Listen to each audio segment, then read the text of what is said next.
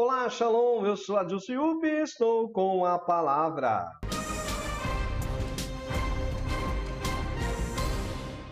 Você já deve ter ouvido, até mesmo falado, a seguinte frase: Fulano é um Maria vai com as outras.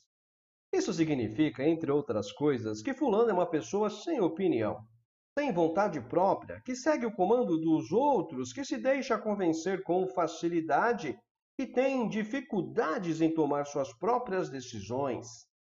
Esta expressão surgiu a partir de uma associação com Dona Maria, mãe de D. João VI. Enlouquecida e incapaz de governar, foi afastada do trono e só era vista quando saía para caminhar a pé, juntamente com as damas de companhia. Dona Maria sempre seguia com as outras pessoas. Não é difícil encontrarmos pessoas como Dona Maria.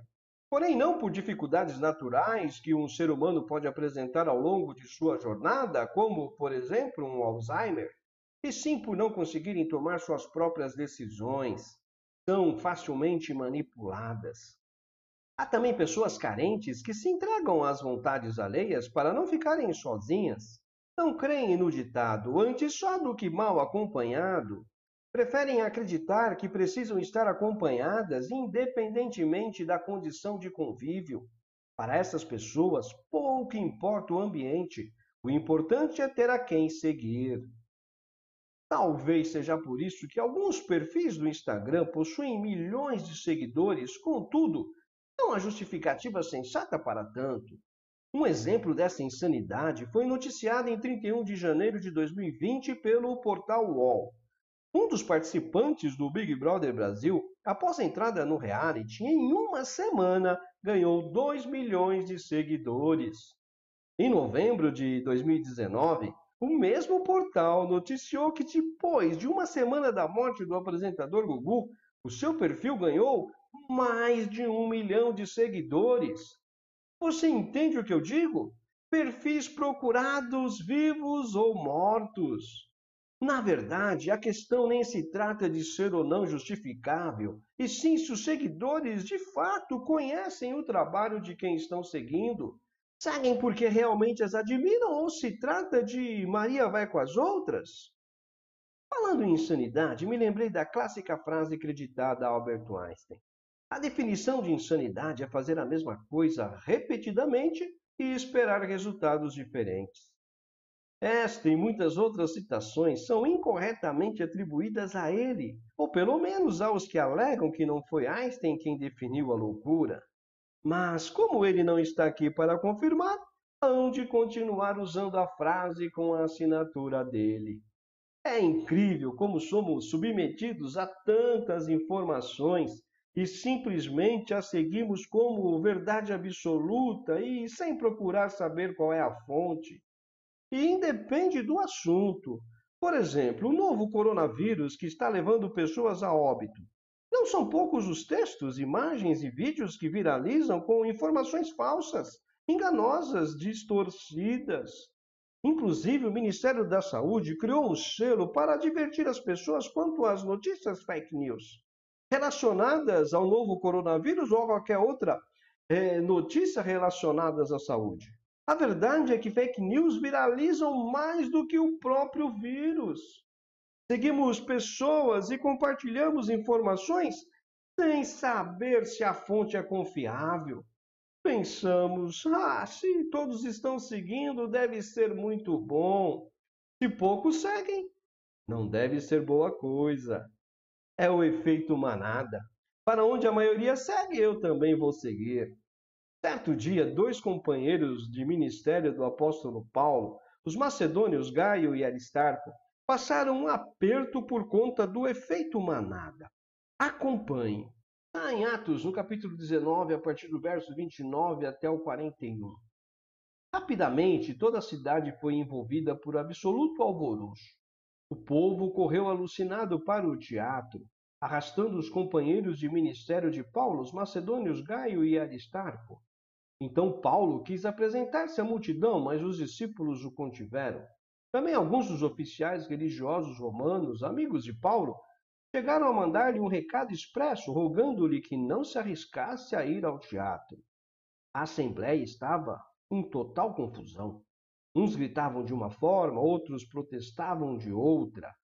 E a maior parte das pessoas nem sabia ao certo por que estavam concentradas ali.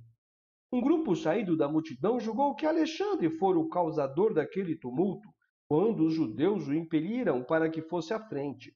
Ele, por sua vez, fazia sinal com as mãos, solicitando silêncio ao povo para que pudesse expressar a sua defesa pública. Todavia, assim que perceberam que ele era judeu, todos a uma só voz exclamaram durante quase duas horas sem parar: Grande é a Diana dos Efésios. Então o secretário-geral da cidade acalmou a multidão e ponderou-lhes: Caros cidadãos efésios, quem porventura desconhece que a cidade de Éfeso é guardiã do templo da grande Artemis e da sua imagem que caiu de Zeus?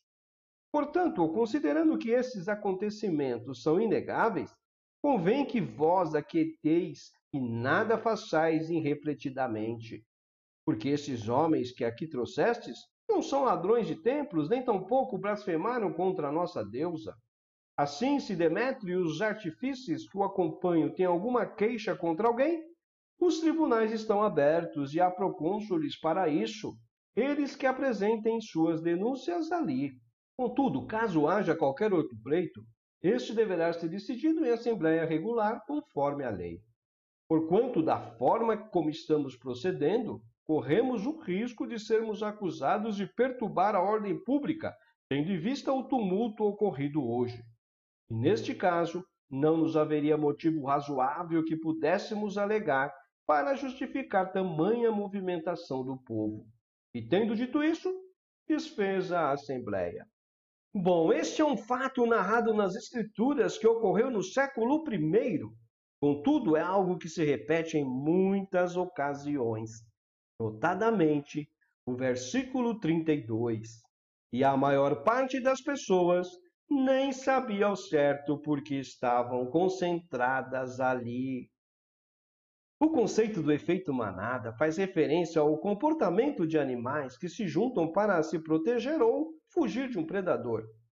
No caso dos seres humanos, faz referência à tendência das pessoas de seguirem um grande influenciador ou mesmo um determinado grupo, sem que a decisão passe necessariamente por uma reflexão individual.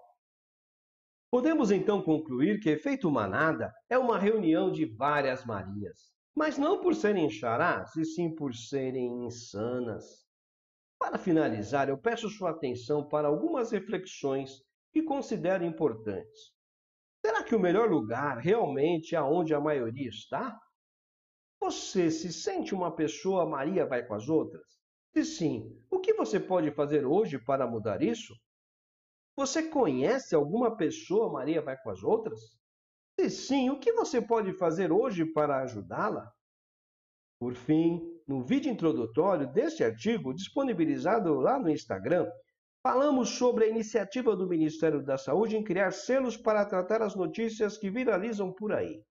São dois selos, um inclusive mencionamos por aqui quando falávamos do coronavírus, o qual é utilizado para carimbar as notícias falsas.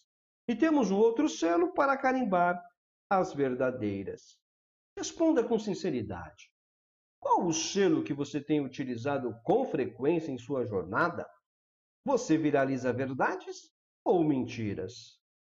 Bom, com essas reflexões, agora é você quem está com a palavra. Shalom, hoje e sempre, para você.